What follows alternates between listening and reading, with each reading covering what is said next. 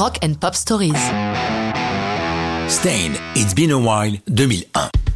C'est à l'occasion du Noël 93 que Stain est fondé par Mike Mushock, guitariste, et Aaron Lewis, chanteur et guitariste, tous deux originaires du Massachusetts.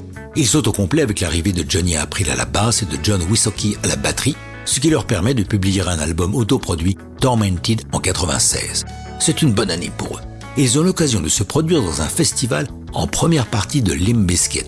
À cette occasion, ils sont remarqués par Fred Dust, chanteur de Limp Bizkit, qui de prime abord pense qu'il s'agit d'un groupe satanique, ce qui n'est pas le cas.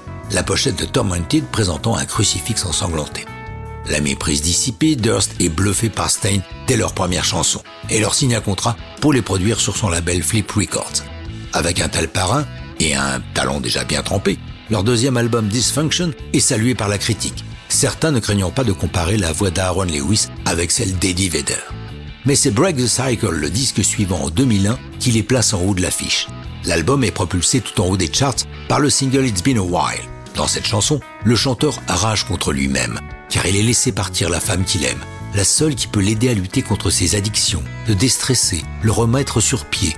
Le héros est conscient de ses tendances à l'autodestruction et prend conscience qu'il y a bien longtemps qu'il ne s'est pas repris en main. Il est assez plaisant de noter que ce texte est écrit par un des représentants du monde du rock à la vie la plus stable qui soit. Il a rencontré son épouse Vanessa en 97, au début du groupe, se sont mariés l'année suivante et pendant l'ascension de Stein, elle a été un point de stabilité, de force et de soutien pour Aaron, son mari.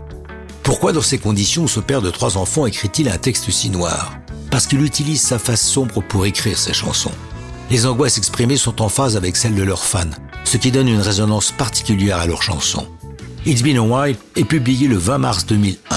Il multiplie les interviews radio qui adorent leur son post-grunge totalement dans l'air du temps.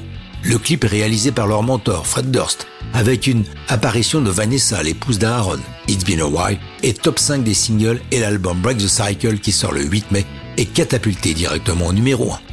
Ce n'est pas la dernière fois, ils auront deux autres albums se classant numéro 1, mais aucun n'atteindra les 5 millions d'exemplaires de Break the Cycle.